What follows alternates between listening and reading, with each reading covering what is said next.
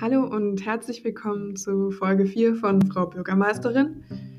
Heute stellen wir uns die Frage, welche Auswirkungen eigentlich unsere Erziehung auf den geringen Frauenanteil in der Kommunalpolitik sowie in der ganzen Politik haben kann. Schön, dass ihr wieder dabei seid. Ich freue mich. Die meiste Zeit meines Lebens hatte ich eigentlich überhaupt kein Bewusstsein dafür, wie stark stereotype Vorstellungen der Rolle von Mann und Frau bereits auf Kinder produziert werden. Das erste Mal darauf wirklich aufmerksam wurde ich im ersten Semester meines Designstudiums.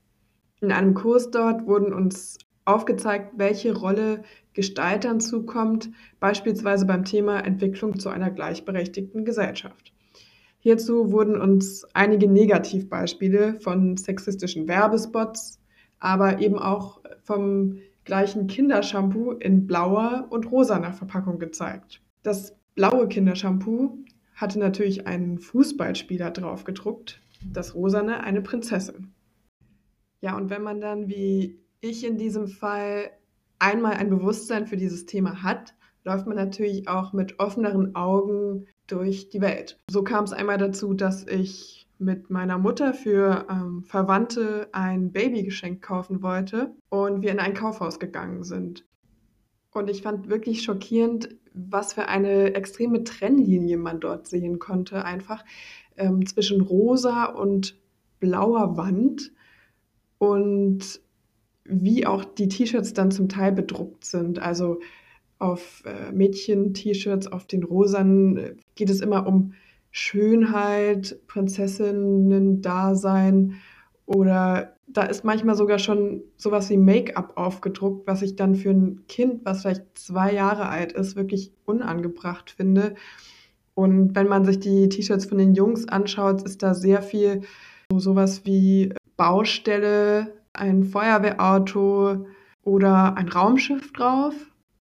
Also man muss wirklich auf die Suche gehen. In diesem Kaufhaus musste man das zumindest nach gelben, grünen, orangenen Sachen.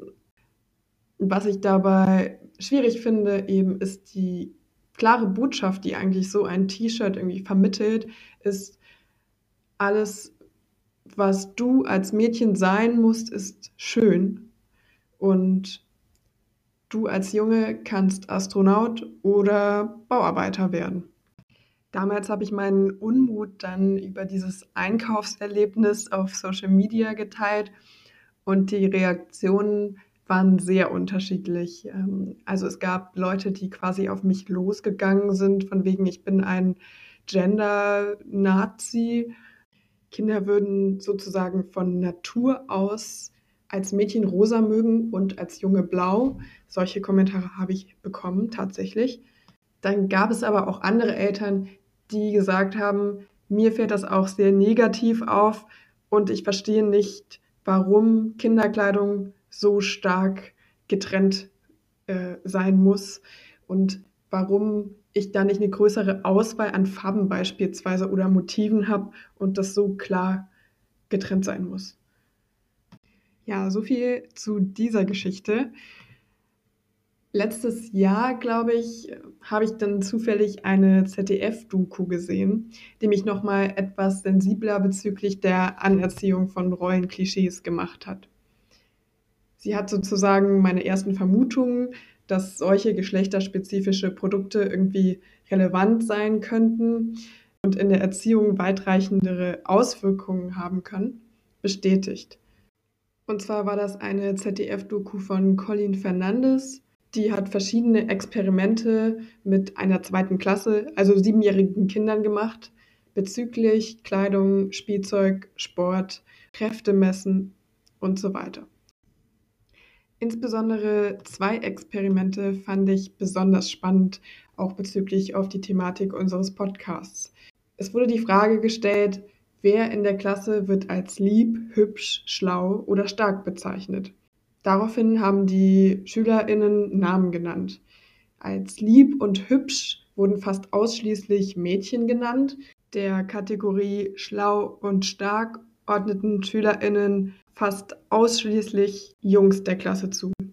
Dieses Phänomen belegt auch eine Studie aus dem Jahre 2017, die im Wissenschaftsmagazin Science veröffentlicht wurde. Sie stellt fest, ungefähr mit sechs Jahren beginnen Kinder ein besonders bedeutsames Geschlechterstereotyp zu entwickeln. Die Kinder trauen ab diesem Alter intellektuelle Überfliegerqualitäten eher den Männern zu. Mädchen wird von klein auf beigebracht, dass sie sich eher zurückhalten sollen, nicht in den Mittelpunkt stellen sollen und nicht so viel Raum einnehmen sollen, was sich zum Beispiel in einem Krafttest in besagter Dokumentation auch äußert. Die Mädchen schätzen sich selbst im Vorhinein viel schwächer ein, als sie dann später tatsächlich abschneiden. Sie sehen sich selbst als deutlich schwächer an als die Jungs, obwohl es bis zum Eintritt in die Pubertät noch keinerlei körperliche Grundlage dazu gibt. Bei dem Punkt, dass Mädchen sich schlechter einschätzen, als sie tatsächlich sind und sich nicht so gerne in den Mittelpunkt drängen, musste ich an Marion denken, die mir letzte Woche erzählt hat, dass sie nicht selbst auf die Idee kam, Bürgermeisterin zu werden, sondern andere sie erst darauf hinweisen mussten, dass sie dazu gut genug geeignet sei. Auch sich das Spielzeug für Kinder anzuschauen, ist relativ interessant. Als mädchenhaft verkauftes Spielzeug hat oft einen ästhetischen oder pflegenden Wert und sehr häufig hat dieses Spielzeug mit Aufgaben des Haushalts zu tun. Laut Stevie Schmiedel, einer Expertin für Genderforschung, fördern jedoch gerade technische Spielzeuge, die häufig eindeutig männlich markiert sind, eher das Selbstbewusstsein von Kindern durch das Erfolgserlebnis, wenn sie zum Beispiel eine zunächst schwierig erscheinende Aufgabe letztendlich gelöst haben. Übrigens ergibt das geschlechterspezifische Spielzeug aus Unternehmenssicht sehr viel Sinn, denn es ist gewollt, dass Geschwister unterschiedlichen Geschlechts alles in doppelter Ausführung brauchen und so insgesamt mehr konsumiert wird. Kommen wir zum Thema Vorbilder. Und damit meine ich nicht nur politische Vorbilder, das wird meiner Meinung nach fälschlicherweise oft nämlich darauf reduziert, wenn man von dem geringen Frauenanteil in der Politik spricht.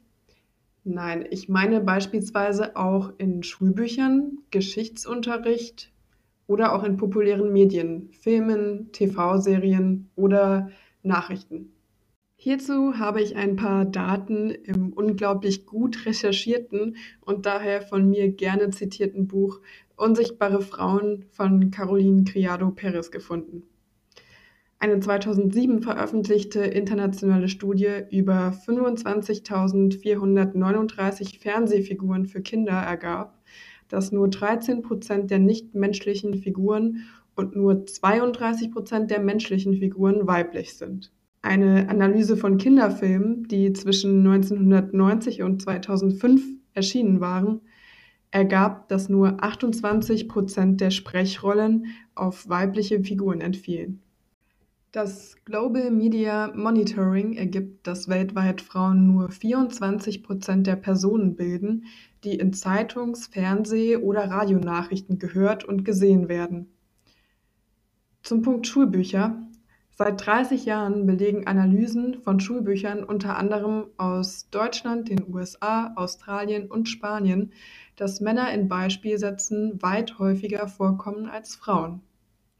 Eine US-Studie an 18 weit verbreiteten Geschichtsbüchern, die zwischen 1960 und 1990 erschienen, ergab außerdem, dass Bilder von Frauen und Männern im Verhältnis 18 zu 100 standen. Diese ganzen Studien unterstützen also das Bild einer Frau, die sich zurückhält und sich nicht in den Mittelpunkt stellt.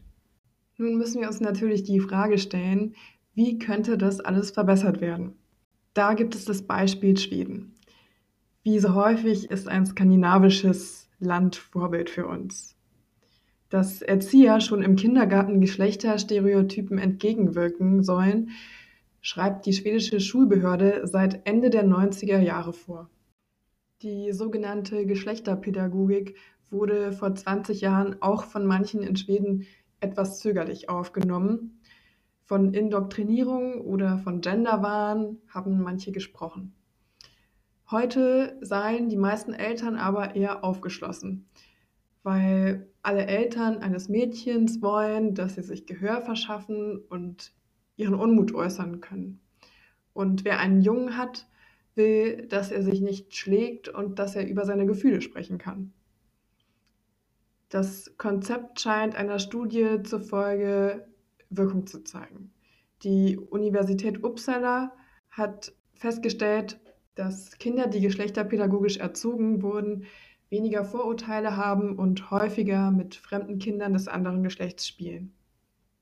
Ich denke, bei all diesen Punkten ist es wichtig zu sagen, es geht ja nicht darum, dass ein Mädchen nicht mehr mit einer Puppe spielen soll und ein Junge nicht mehr mit einem Feuerwehrauto, sondern es geht darum, dass ein Mädchen beispielsweise die Möglichkeit bekommt, zu bemerken, dass es auch einen Modellbaukran zusammenbauen kann oder ein Junge die Möglichkeit bekommt, eventuell zu bemerken, dass er auch Freude haben kann, daran sich um ein Baby zu kümmern.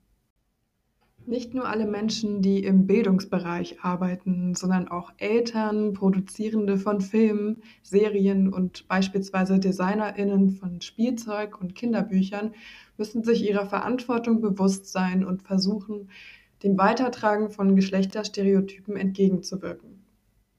Ich bin davon überzeugt, wenn wir Mädchen beibringen, dass sie Raum einnehmen dürfen und ihnen genug Selbstbewusstsein dafür mitgeben, dann engagieren sich auch mehr Frauen in der Politik.